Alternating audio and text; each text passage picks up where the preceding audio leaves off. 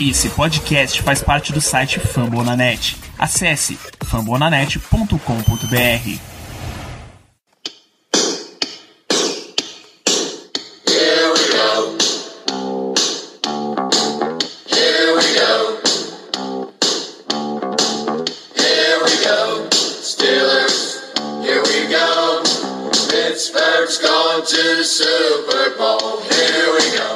bem, pessoal, estamos começando mais uma edição do Black Yellow Brasil Podcast, episódio 170 desse seu podcast falando sobre o Pittsburgh Steelers para todo o Brasil, direto de fambonanet.com.br, do Spotify, iTunes, Deezer ou do carrinho de montanha-russa que representa as emoções do torcedor assistindo a partida do time. Eu sou Danilo Batista, seu host coberto em maple syrup para mais uma semana de podcast e hoje a gente vai falar, claro, de mais uma vitória do Pittsburgh Steelers. É uma delícia fazer um programa nessa, nessa sequência vitoriosa. Steelers 38, Philadelphia Eagles 29. Para os comentários, eu tenho a presença e retorno de Kaique Tomia. Muito boa noite, Kaique. Boa noite, Danilo. Boa noite, galera. Mais uma vitória, mais uma semana aqui. Feliz, né? Um programa animado, mas a corneta vai soar de novo. A gente sabe disso. Muita coisinha aí para falar. E nem só de alegria foi esse domingo, né? Perfeito, mas este homem que experimentou muitas das sensações de uma vitória e quase derrota, Germano Coutinho, muito boa noite. Boa noite, Danilo. Bom dia, boa tarde e boa noite aos ouvintes. Realmente, realmente. E olha, eu vou dizer um negócio para você. O meu coração tá em dia, viu? Porque torcer pros Steelers e pelo esporte não é brincadeira, não. Entendemos muito bem essa sensação. Esse homem que precisa estar com o coração sempre em dia. Ricardo Rezende, muito boa noite, chefia. Boa noite, Danilo. Boa noite, Germano. Boa noite, Kaique. Os amigos de mesa hoje. Caros ouvintes, sempre satisfação estar aqui com vocês. É, Danilo foi muito preciso. Eu não tenho outra escolha com relação ao coração. sou hipertenso. Toda semana é um teste diferente com esse time. Continua sendo todo domingo de temporada regular um, um teste para cardíaco, como diria o bom e saudoso. Saudoso não, né? Que ele tá vivo, bom, Gal, o bom Galvão Bueno. Eu quero matar o homem. Nunca, Galvão é eterno. O grande Galvão Bueno. Mas vamos lá. A corneta liberta, já diria o ditado. Porra, tinha uma camiseta escrita Haja Coração que desapareceu, cara, do meu armário. Uma pena. Uma excelente camiseta. Mas enfim, não estamos para falar de produtos têxteis nesse podcast. Vamos falar de Pittsburgh Steelers.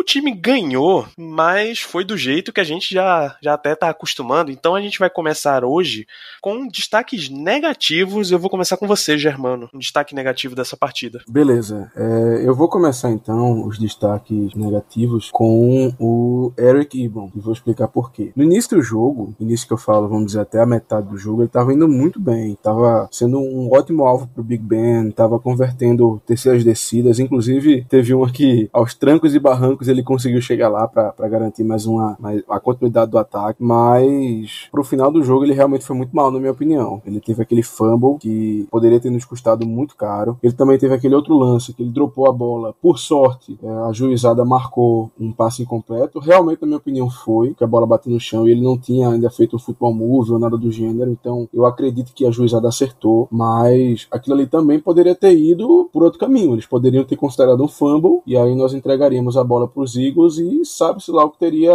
o que poderia ter ocorrido. Então, fica aí meu destaque negativo. Não acho que foi o principal destaque negativo do jogo, longe disso, mas pelo fato dele ter é, esses lances de impacto, o fumble e o outro quase fumble, eu fico com ele para o meu minha primeira menção desonrosa da noite. Kaique, um destaque negativo pra gente começar.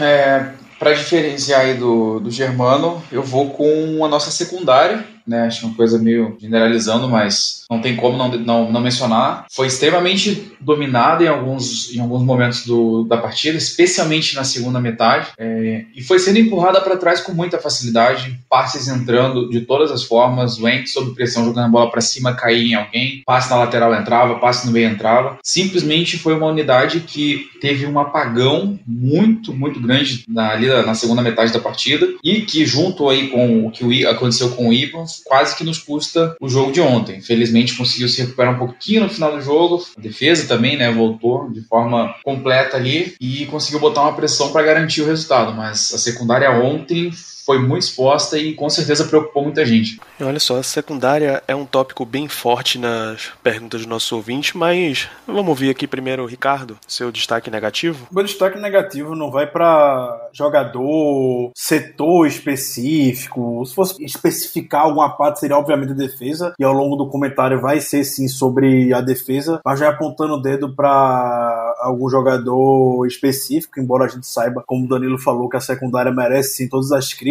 e eu fui um dos grandes defensores da secundária no último episódio que a gente teve após-jogo, foi após a partida contra o Houston, Texas, mas o meu destaque negativo vai para como o Steelers lidou com as situações de jogo na defesa, com muitas terceiras descidas sendo cedidas e tackles perdidos que foram chaves sack, per, sacks perdidos que também foram chaves para o jogo. A gente olha os números da partida, os números foram maravilhosos. A defesa dos Steelers, em termos de número, tá do jeito que a gente esperava que fosse, mas tá longe de passar essa sensação. Muito porque a gente não tá conseguindo é, trabalhar bem situações chaves. A equipe do Eagles converteu 10 de 14 terceiras descidas, por exemplo, e diversas situações de terceiras descidas era terceira para 9, terceira para 12, terceira para 17. É, quando a gente conseguiu fazer um bom trabalho nas primeiras e segundas descidas, mas quando chegava na terceira, a equipe desandava e de nada adianta todo o esforço que a gente teve na,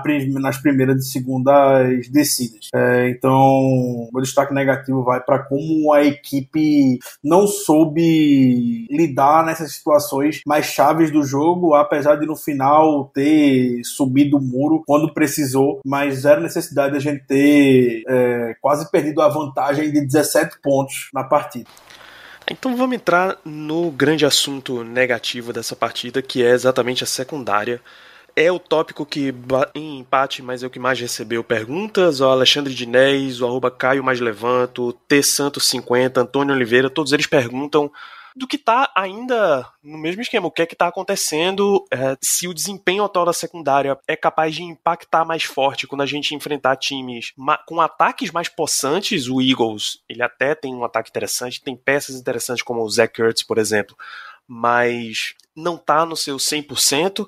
O Houston Texans, por exemplo, tinha um ataque aéreo muito mais possante, mas não estava em seu 100% na comissão técnica, ali na sideline comandando eventualmente a gente vai enfrentar um time que tem muito mais poder aéreo do que esses times do que o que a gente enfrentou até agora mostrou.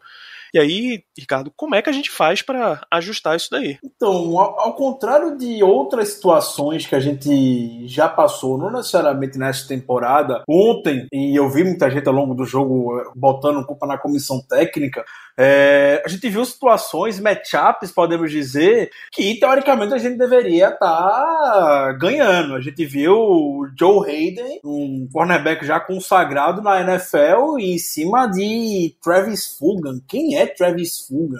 nunca ter ouvido falar dessa criança até então. É um matchup que teoricamente favorece a gente. Não era como se o Fulgham tivesse o jogo da vida dele e a gente botou o Vince Williams para marcar ele como a gente teve no jogo contra contra o Texas, ele marcando o, Brandon Cooks em determinados snaps. Não.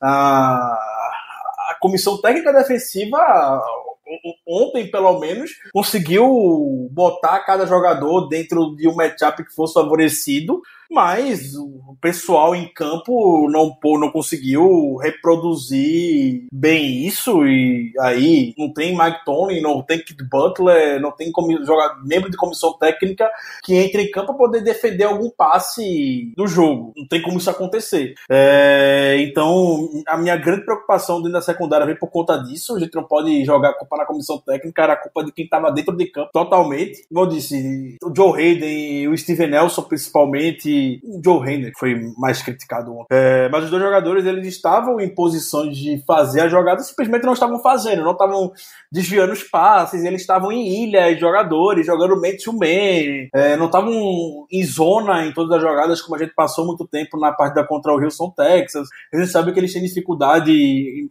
marcação em zona, não favorece o estilo de jogo deles. É, então, é, é, é, desenvolvimento. E, e, ainda bem que a gente tá tendo esses erros e ainda saindo com a vitória da partida. Como você falou, Danilo, talvez isso mais pra frente na temporada possa custar muito caro. Mas que pelo menos a gente já tenha esse sinal de alerta individualmente com os dois jogadores. Com eventualmente o Mike Hilton também, ele tá saindo muito bem na, na secundária. Mas o Joe Hayden e o Steven Nelson, principalmente, bom que os erros individuais deles não estão custando jogos pra gente. Uma hora pode eventualmente vir, mas é esperar que diante dessas situações que a gente tá vendo eles estão expostos, a gente consiga sobressair. Como a gente já viu várias e várias vezes é, os jogadores do Steelers se recuperando ao longo da temporada. É isso, você mencionou Travis Fulgham e o enorme desempenho dele. Foram 10 recepções em 13 passes para 152 jardas e um touchdown. Como estatística individual, é um número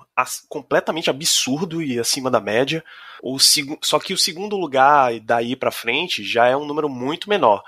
A Sega Whiteside, grande, grande lugar no meu coração, teve uma recepção em um passe para 37 jardas, isso é, é muito para uma recepção só.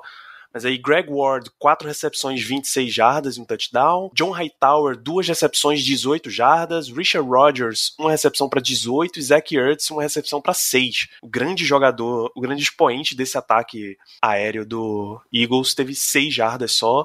E Miles Sanders, duas recepções para 19 jardas. Então parece que quase tudo estava controlado na secundária, mas um jogador conseguiu achar espaços, achar zonas, achar recepções o tempo inteiro em cima. E aí, qual é o caso, Kaique? Isso configura uma performance boa? Isso configura uma performance ruim? Como é que você vê essa história?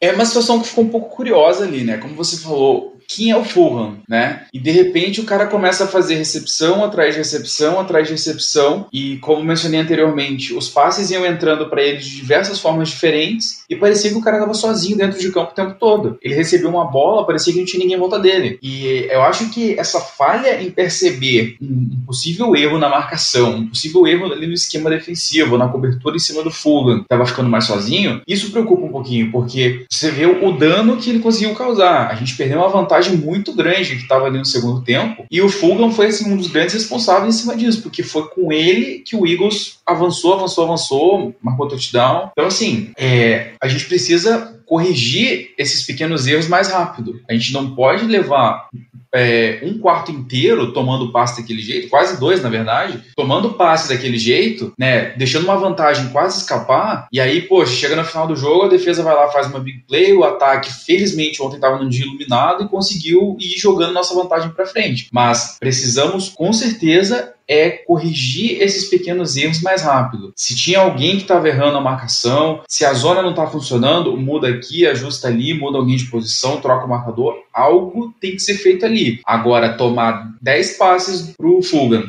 sendo que pelo menos 3 ou 4 entraram praticamente em sequência, passes grandes, né? Com ele completamente livre, é, de fato liga aí um alerta, como o amigo mencionou anteriormente, para as sequências. A gente agora vai ter o ataque do Browns pela frente, né, que tem funcionado, tá bem dinâmico. Logo mais na sequência a gente pega Ravens, também tem um ataque com um pouco mais de poder. Esse tipo de, de, erro a gente não vai poder cometer contra os Ravens, de forma alguma. Se a gente quiser continuar brigando pela, pela divisão, pela liderança da divisão, não são erros que a gente vai poder cometer daqui para frente. É isso, Germano. Inclusive, um dos, um dos nossos ouvintes perguntou qual é o papel de Minka nessa história inteira. Se ainda é o caso de estão buscando muitas posições alternativas para ele, se ele realmente só tá jogando mal. Como é que você viu o jogador e a secundária como um todo? Bom, primeiro quanto à secundária, é assim, é frustrante, sendo muito sincero, é frustrante porque dentre, dentre os jogos até agora, talvez o que a gente esperasse mais da secundária fosse justamente contra o Eagles, porque eles basicamente não têm um wide receiver, é impressionante, é realmente impressionante. E aí, como os colegas já disseram, o Fugan, que é um, assim, um cara desconhecido, ele simplesmente teve o jogo da vida dele, mais de 150 jardas e por aí vai. Então, é, é realmente frustrante a defesa ter esse desempenho. É, quanto ao Minca, o que, me, o que me aparenta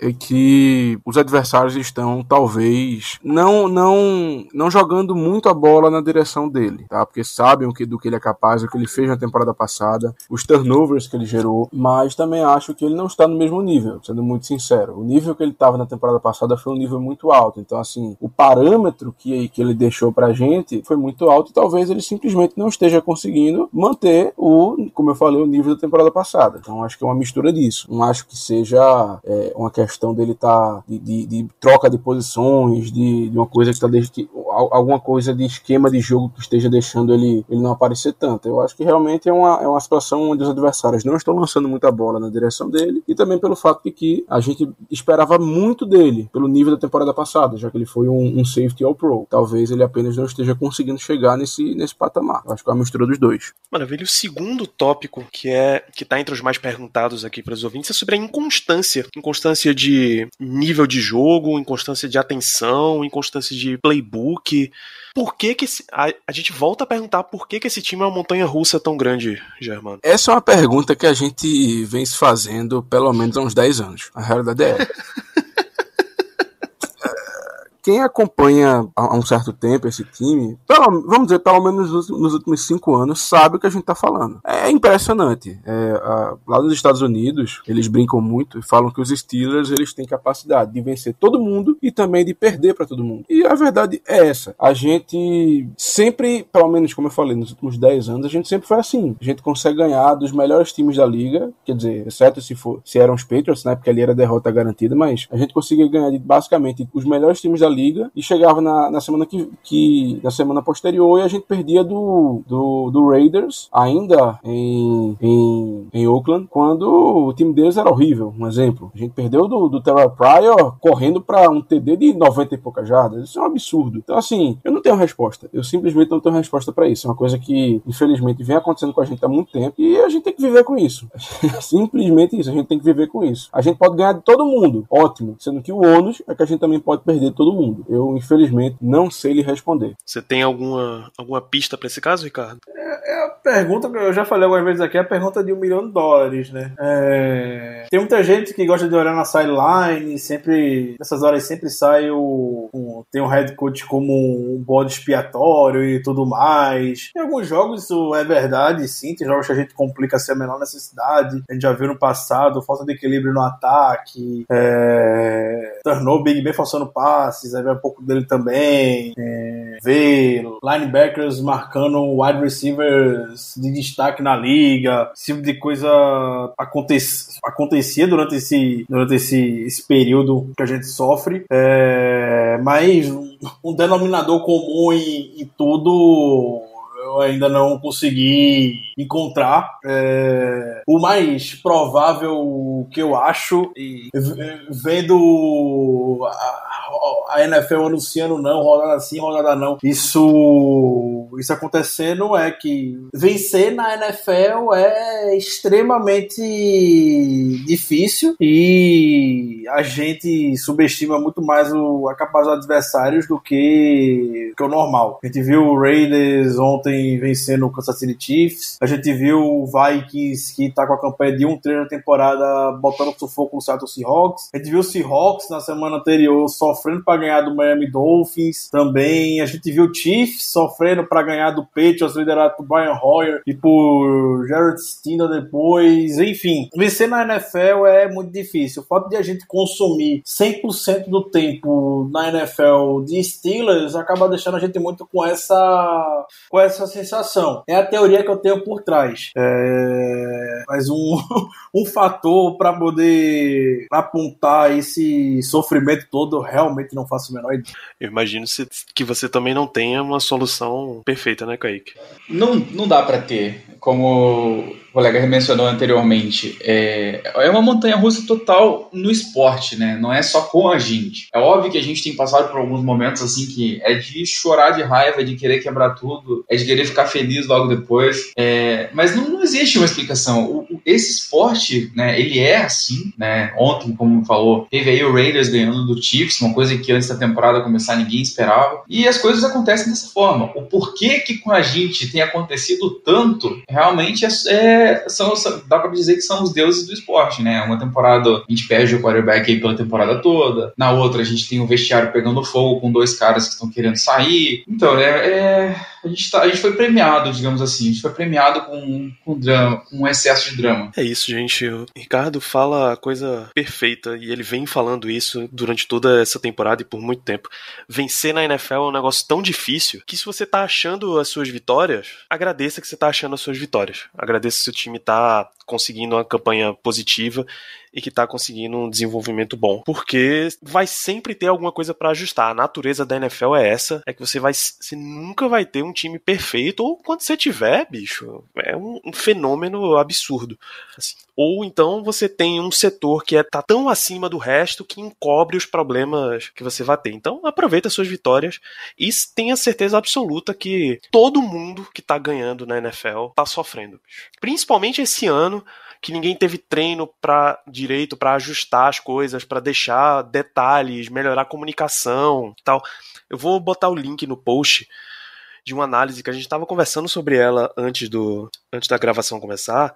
É uma análise de Emmanuel Wacho, que era ele era linebacker, não era? Correto, isso. isso. Ele era linebacker até um dia desses na NFL e ele faz umas umas análises de jogadas, análises táticas, bem rapidinha, coisa, vídeo de um minuto, um minuto e meio, e nessa, nessa segunda-feira ele publicou sobre um dos touchdowns dos Steelers, tá? E a comunicação que ele tem rapidinho ali com o ataque e que a defesa do Eagles não consegue ter, você nota que já é um fator violento. Ricardo contou aqui que numa entrevista foi TJ Watt com o Pat McAfee, e aí você me corrige se eu estiver errado, Ricardo, em que ele fala que estão aproveitando os estádios com zero ou pouco público para ouvir as comunicações do ataque e poder ajustar melhor as defesas. Então, esse ano, bicho, vai ser difícil para todo mundo. Em resumo, vai ser difícil para todo mundo. Quem tá ganhando, aproveita suas vitórias, porque vai ser com emoção para todo mundo, não tenha, não tenha a menor dúvida.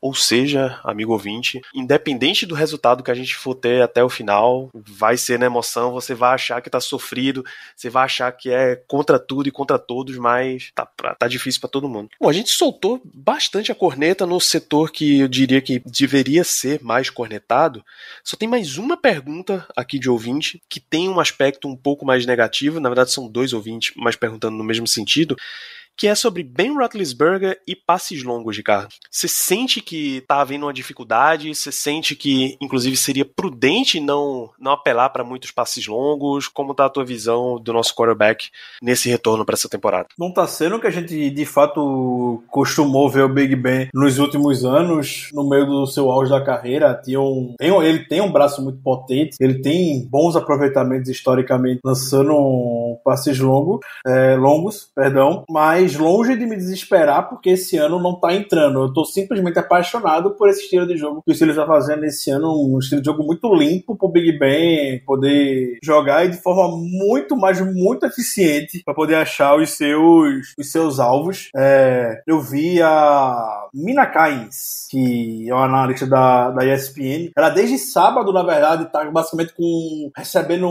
mensagens de críticas porque ela falou que o Big Ben não tá lançando mais passes longos como era e, e, tudo mais, mas que isso não é uma coisa ruim. Não é não quer dizer que é, entrou desespero porque a Big Ben não tá conseguindo conectar passes de 50 jardas mais. Não, bem, bem longe disso. E o próprio Big Ben comenta que ele tá perdendo, tá errando é, esses passes. Então, enquanto a gente conseguir seguir com esse jogo limpo, Big Ben só teve uma interceptação nessa temporada até agora, 10 touchdowns. O melhor início dos últimos anos que se tem conhecimento, que eu lembro pelo menos de cabeça, do, do Big Ben. É, não tá forçando muito passe, tá distribuindo a bola para Deus e o mundo. A gente já teve, teve Chase Claypool tendo o, o jogo da vida, a gente já viu o Juju tendo o jogo de dois touchdowns, a gente já viu o Deontay Johnson com um jogo de oito, de oito recepções, touchdowns contra o, contra o Broncos, contra, contra o Broncos, isso. É, o James Washington eventualmente sendo acionado. Tá distribuindo muito bem a bola, passe passes eficientes, como a gente viu ontem no, contra, no jogo contra o Eagles, somente situações de terceira descida. Então, isso para mim é longe de qualquer tipo de preocupação. Até no nosso QG ontem, nosso amigo Paulo Ayrton estava destacando, é, pouca gente tá falando sobre o estilo limpo de jogo do Big Ben, e eu reforcei, eu tô amando o Big Ben Game Manager. Tô apaixonado, porque como eu disse, tá muito tá extremamente eficiente, e o que a gente espera do quarterback Hall da Fama é justamente essa análise que você comentou agora há pouco, Danilo, que o Emmanuel Atio fez. Big Ben soube diagnosticar a zona por onde o Chase Claypool tinha que atacar. Normalmente não é o Chase Claypool que fica naquele tipo de jogada, ou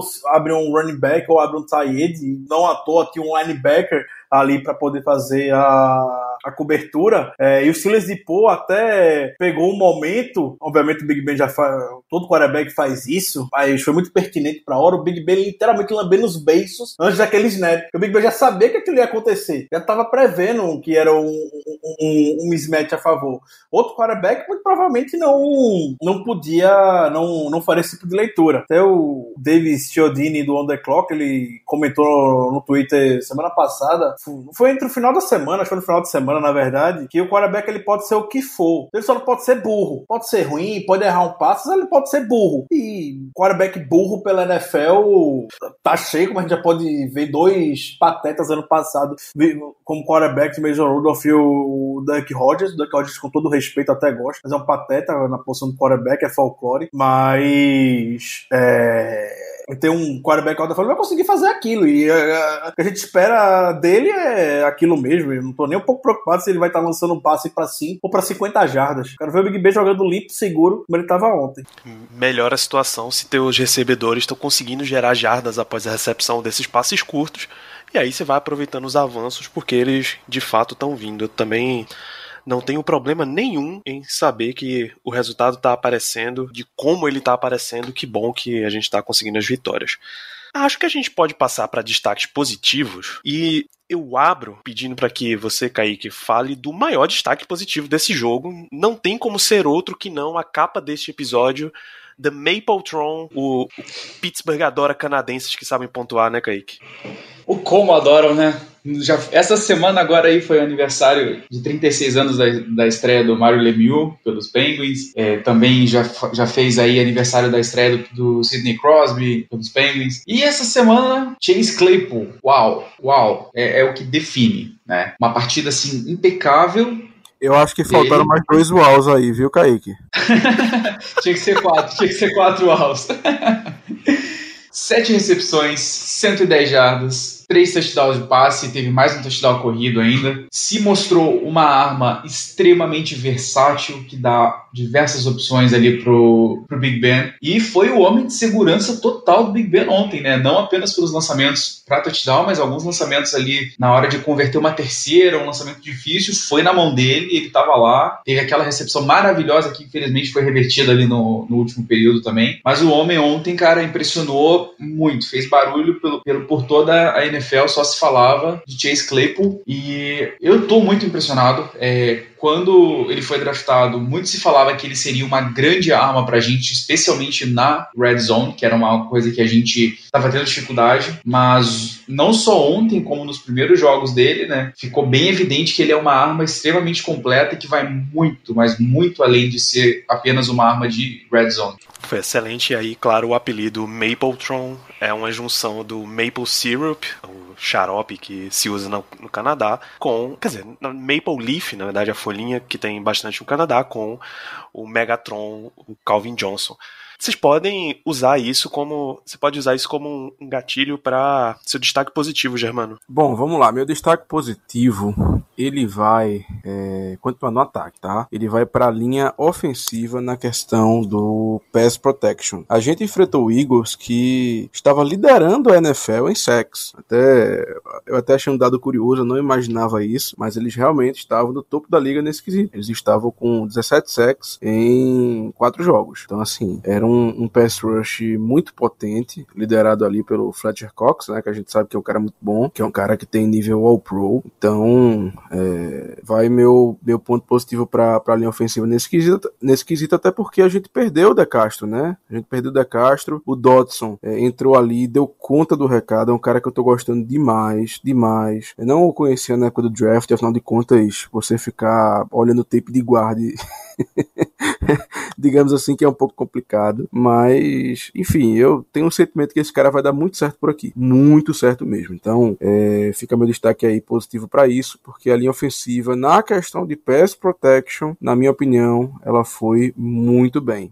Inclusive, só para deixar é, os stats do jogo, os Eagles tiveram um sec e um quarterback hit no jogo inteiro. Só para não perder o fio dessa meada, Danilo, antes de você jogar a bola para mim, é, que o Germano falou sobre a linha ofensiva e o Cat Dodson, Kevin Dodson, perdão. O, o Dodson fez um jogo novamente quando entrou extremamente seguro. Teve um, teve duas faltas, um hold e, e uma falta de recebedor inelegível fantasma, porque ele não tinha passado a linha de scrimmage ainda, ele não cometeu a falta, por mais que, quando a gente vê o lance, ele realmente avança muito mais rápido que os demais companheiros da, da OL e provavelmente o juiz foi extremamente apressado, imaginando que ele iria passar, mas ele não passou antes do Big Ben soltar o, o passe. Então, os fatos que temos à disposição é que não foi falta, apesar do juiz ter marcado e também apesar do, do Dodson ter sido muito apressado e avançado muito rápido para o segundo nível da defesa do Eagles. Mas só para destacar, o, o, Kevin Dodson ele entrou no lugar do David De Castro, a gente não sabe ainda a gravidade da lesão do David De Castro, se ele vai perder o jogo contra o Browns, não se sabe ainda. Ele saiu logo no início da partida com a lesão no abdômen, o Tony falou pós-jogo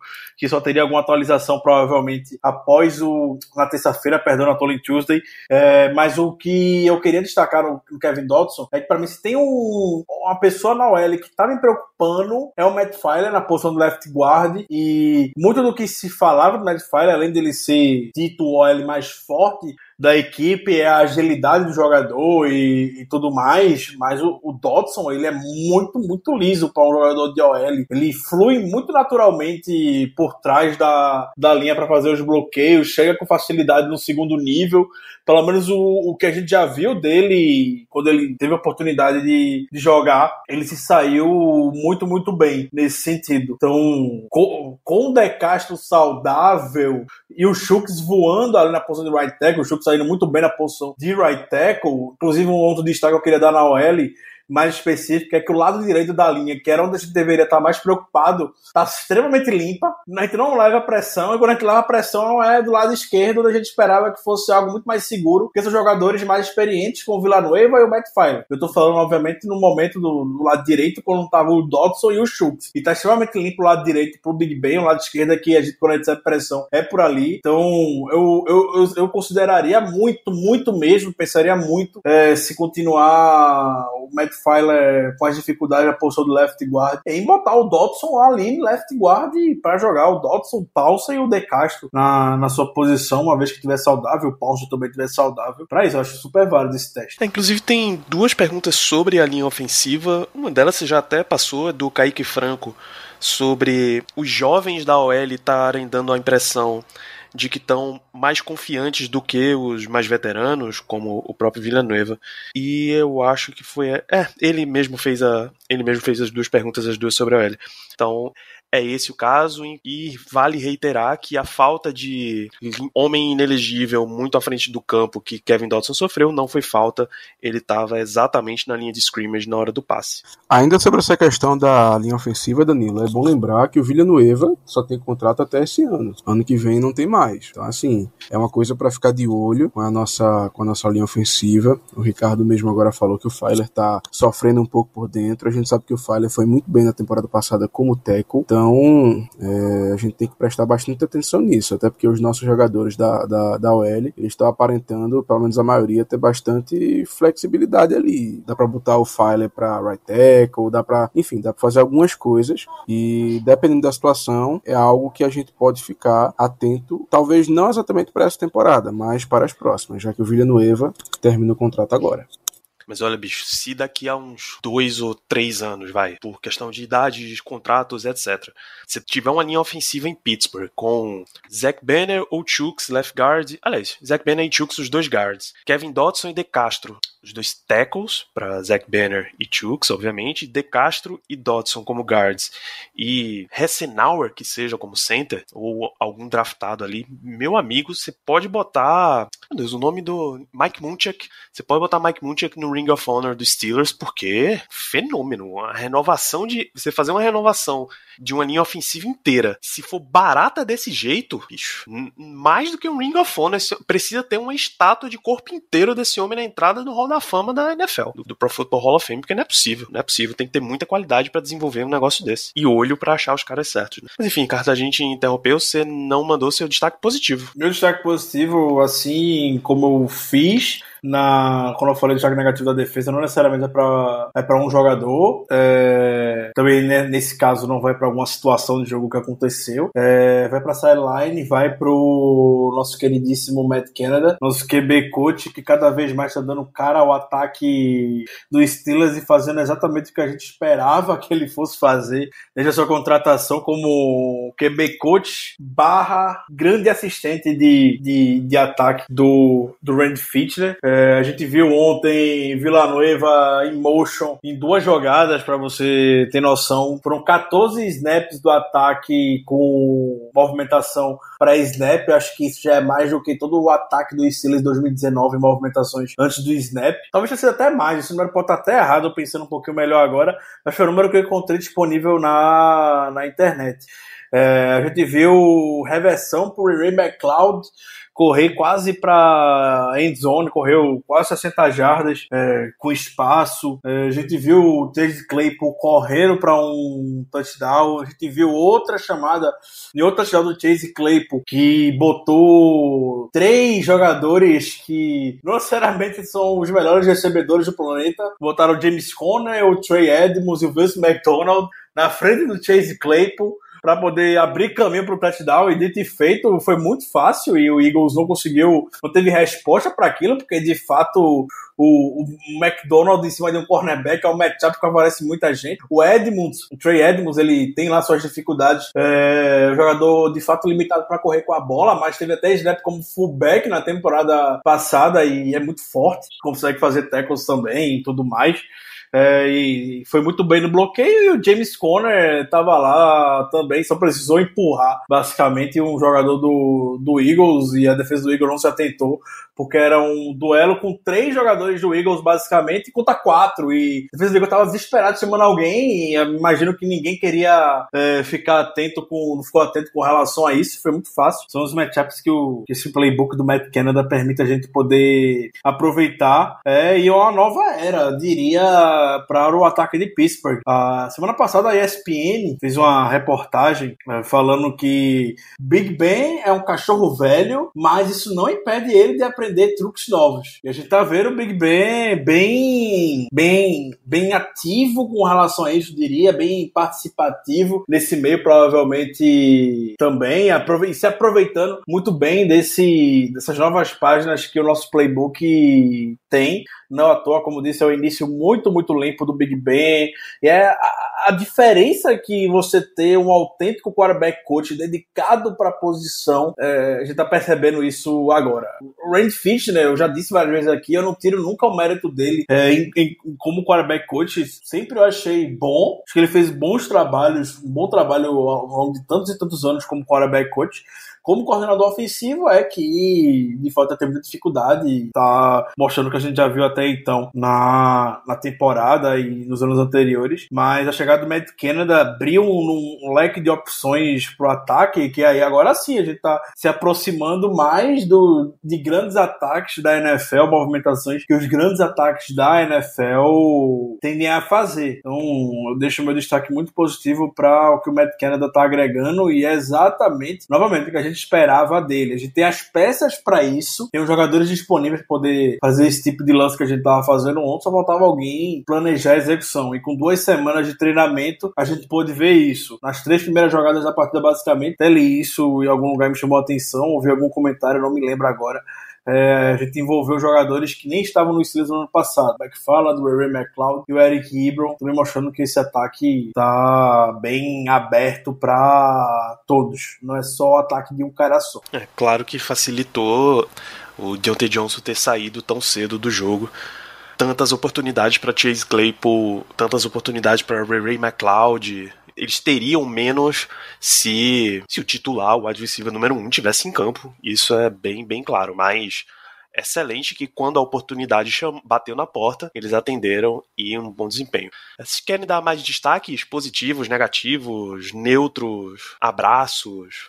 Eu acho que o, o Ray McLeod é um cara que vale a pena destacar um pouco também, né? Porque foi visto a princípio como um cara que viria mais pro special team, um cara ali para suprir só. E como você mesmo acabou de falar, né, Danilo? A oportunidade ontem chamou, bateu na porta e ele atendeu bem, é, se mostrou também uma arma versátil, não só para os retornos, mas para essas jogadas de, especialmente com o wide receiver reverse, foi uma jogada que a gente viu os Steelers fazerem muito ontem, e é mais uma opção, né, nesse nosso ataque, que está se mostrando um pouco mais versátil, como se destacaram com boas chamadas, é, chamadas não tão conservadoras, né, e foi bem bacana de ver o, o McLeod ontem jogar dessa forma e mostrar que ele pode adicionar mais ao nosso ataque, e não apenas sendo uma arma de retorno de kickoff kickoff ou de punt. Sobre o Ray McLeod, eh, essa questão dele aproveitar as oportunidades, não só dentro do jogo, mas durante a semana de treino também. Na tarde dessa segunda-feira, ele foi um dos convidados a dar entrevista e ele comentou que uma coisa que tá ajudando, que ajudou muito ele a se mostrar mais é os treinos da quarta-feira. E a gente até eu brinco no Twitter falando que vem a lista de casamento na quarta-feira, porque é muita gente que não treina geralmente, alguma lesão é poupado e constantemente a gente vê o nome, dois nomes, que é o do Juju e o do Deontay Johnson na lista. E aí, com, sem Juju e sem Deontay Johnson, vai ganhar espaço, vai ser eventualmente o Ray McLeod, o Chase Claypool,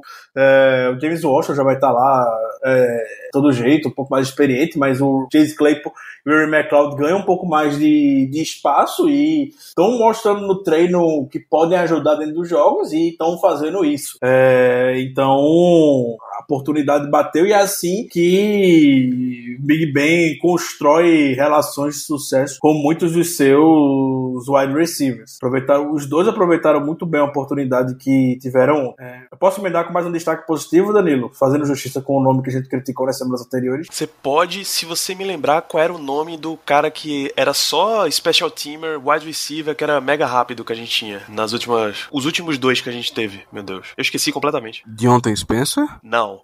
Era um maluco que era foi primeira escolha do Raiders e depois ah, teve um maluco. Hayward Bay, certo. Qual foi o cara que substituiu o Hayward Bay? Dre Archer?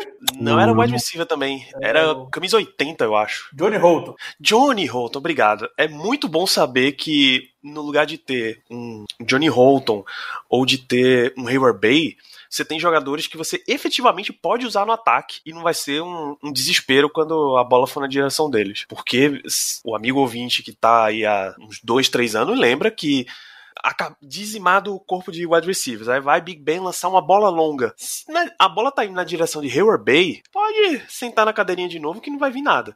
Ray McLeod já dá algum indicativo que pode ser uma coisa melhorzinha. Um excelente destaque para esse jogo mesmo. Rapaz, Danilo, eu vou, eu vou ter que discordar de você.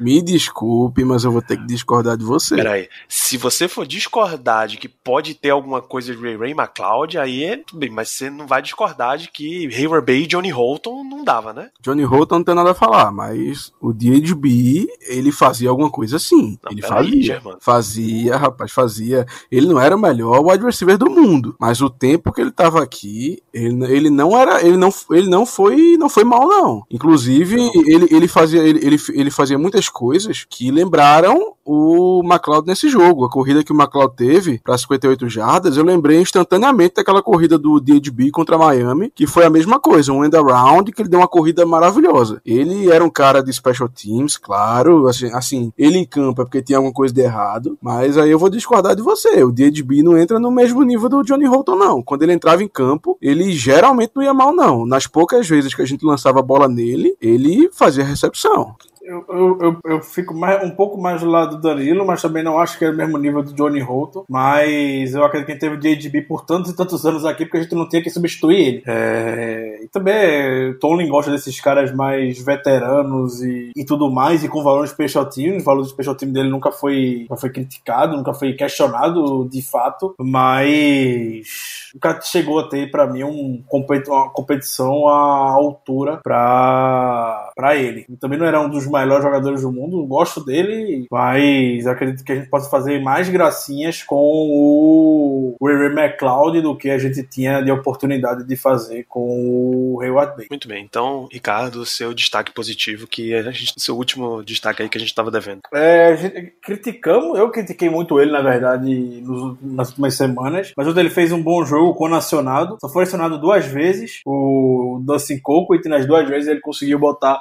o Eagles dentro da linha de 20 jardas. Teve um jogo muito melhor do que os anteriores, muito mais consistente. É isso que a gente espera dele mesmo. Então é mais um, mais um destaque, mais um desenvolvimento na temporada que a gente tá vendo. Ele respondeu bem às críticas públicas que o Mike Tony fez para ele na última semana de, de entrevista, falando que esperava um pouquinho mais dele e agora ele conseguiu entregar um pouco melhor. E felizmente o Steelers foi um time que chutou poucos punts, só teve dois na partida inteira. A gente chegou a ter uma sequência de, sei lá, quatro ou cinco campanhas, saindo todas elas com pontuação. E aí, amigo, é o que você tem que fazer mesmo. Quando você tem a oportunidade. Eu vou. Acho que a gente pode fechar os destaques com o nosso front seven como um todo. Ok, era uma linha ofensiva de, de Filadélfia bem remendada e que ficou pior ainda no meio do jogo com a saída do Lane Johnson. Era mas é uma das regras do esporte. Se você vai enfrentar um, um, Se você tem um confronto mais fraco, o que você tem que fazer é ir lá e mostrar toda a sua superioridade.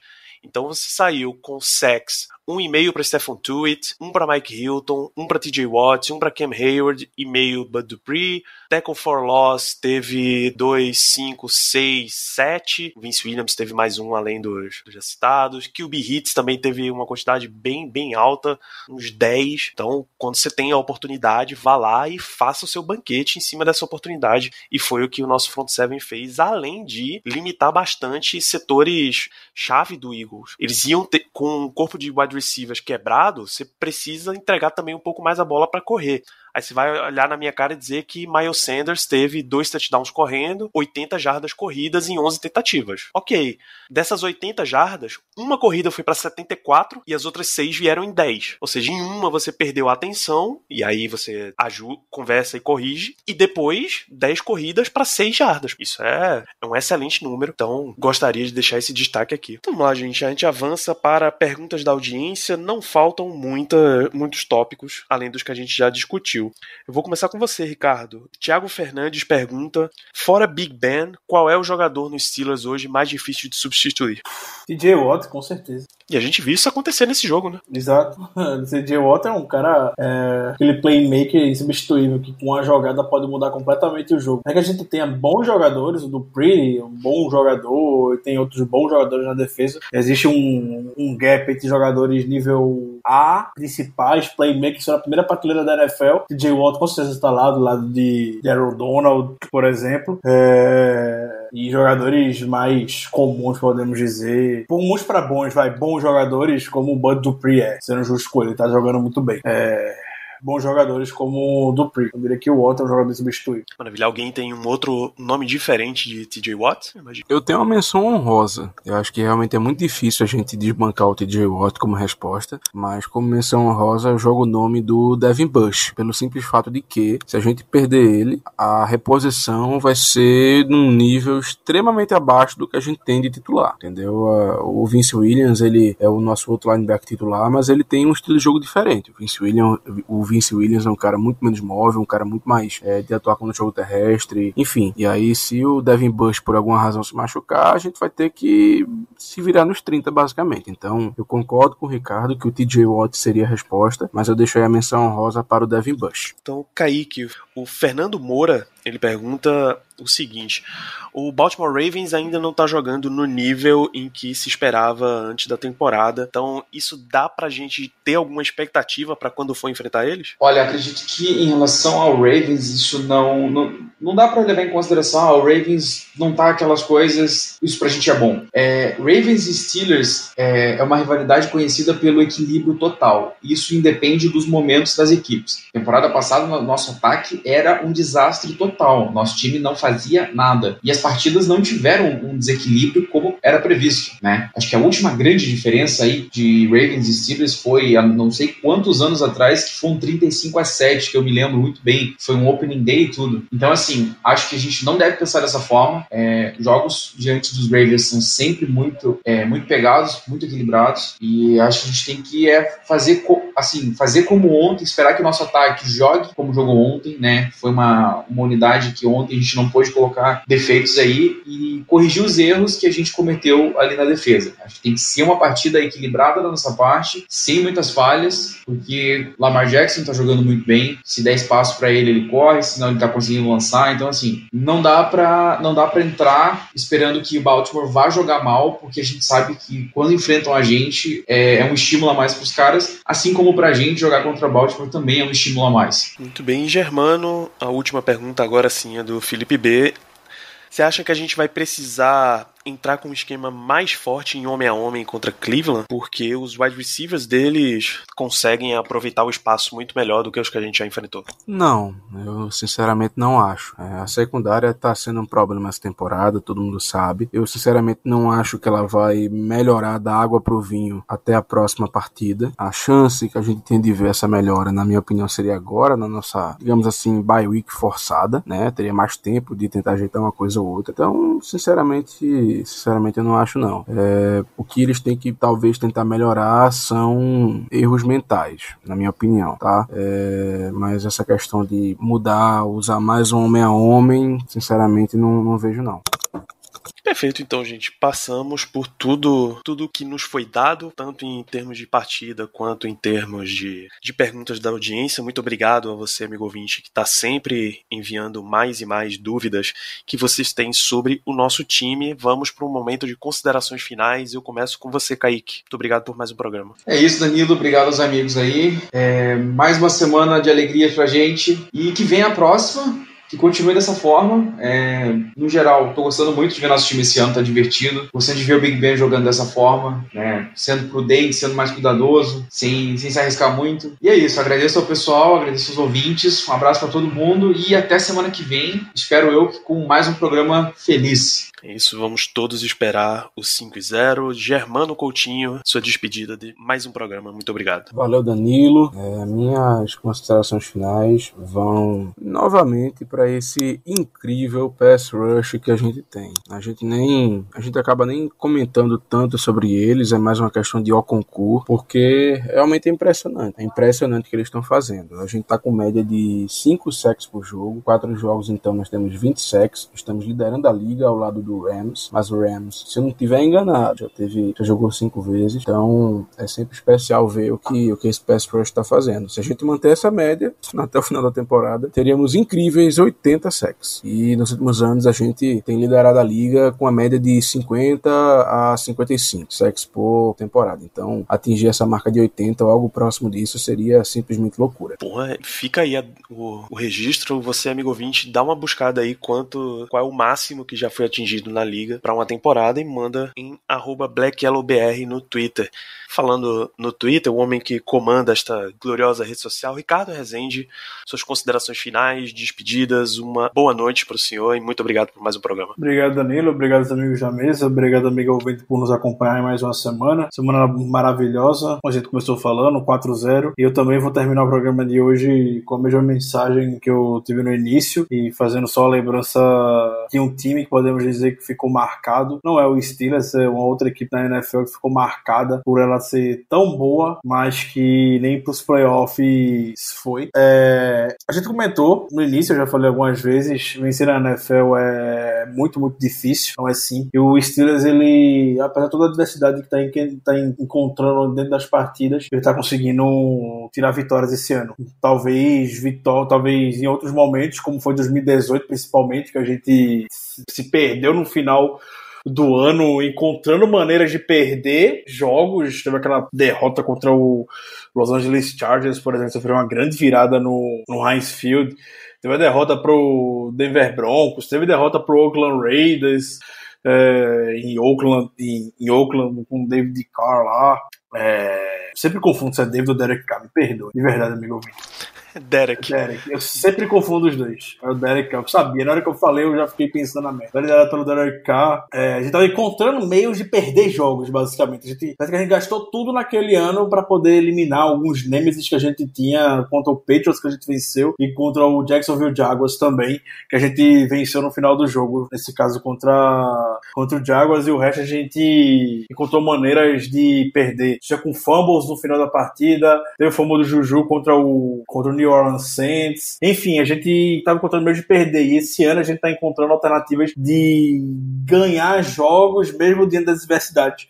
Como eu falei, quando a água começa a bater mais, a gente consegue se, se desenrolar ou se salvar de alguma maneira e as vitórias estão acontecendo. E isso é difícil. Estatisticamente, quando a gente olha o time, principalmente na defesa, estatisticamente falando, eu gosto até trouxe os dados do Joe Hayden que me surpreenderam individualmente, comentando sobre ele, mas olhando toda a defesa como um todo, é, é ela está muito bem classificada. Preciso nem abrir nenhum dado aqui para poder confirmar isso. A, a, defesa lidera alguns aspectos na NFL e está conseguindo trazer vitórias, porém levanta aquele alerta eu comentei no início de que a gente não está conseguindo agir em situações determinadas de, de jogo, como por exemplo terceiras descidas, a gente sofreu muito. O Mike Hilton perdeu um tackle que gerou o touchdown do Miles Sanders. O Bud Dupree perdeu um sack que gerou uma campanha de touchdown para o Philadelphia Eagles. É, são lances pequenos que não, no final a gente mal sente, numericamente falando, em termos de estatística, mas que acontece. E, e, e, esse tipo de lance, quando a gente perde, a gente não consegue encontrar uma alternativa de, de solucionar ou de superar no final dos jogos, geralmente vem derrotas. Isso lembra muito a equipe que ficou marcada, eu tava lembrando hoje de tarde do San Diego Chargers lá de 2010. De San Diego Chargers 2010 com Philip Rivers, Antônio Gates. Foi a melhor equipe da NFL em tudo que você pode imaginar. Foi a melhor, tinha a melhor defesa, liderada pelo Ron Rivera, que era o coordenador defensivo, o ataque é, lá do North Turner e tudo mais. Um time que era extremamente equilibrado, é, um time que tinha tudo para ir muito longe, chegar na, na pós-temporada, mas encontrava maneiras que só o Chargers sabe de perder perder jogos, erros capitais que influenciaram no calendário e acabaram nem indo para os playoffs. É, então, a gente encontrando maneiras de ganhar jogos, ótimo, maravilha, mas só é, ficar com essa atenção de fato para esses pequenos lances que acontecem no meio do jogo, que muitas vezes não é produzido no, nas estatísticas do jogo como um todo e também não passa a sensação quando a gente olha os números da defesa para ficar como um pequeno ponto de atenção e quando a gente ganhar, tá tranquilo, mas na primeira derrota que a gente tiver, a gente vai estar tá sentindo e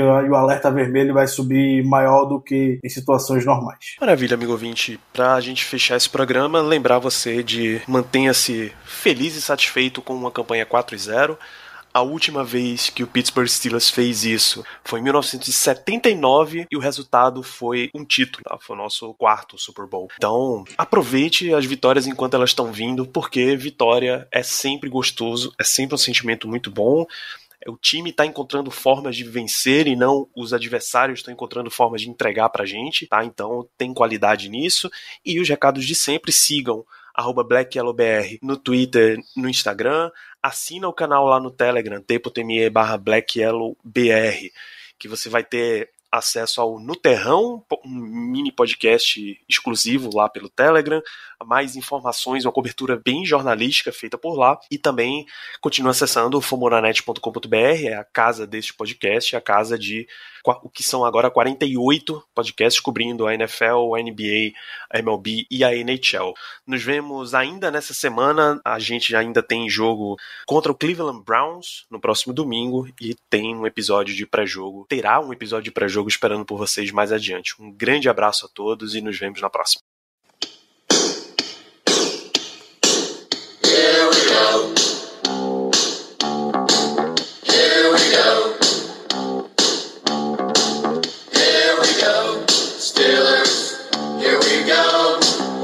Pittsburgh's going to the Super Bowl.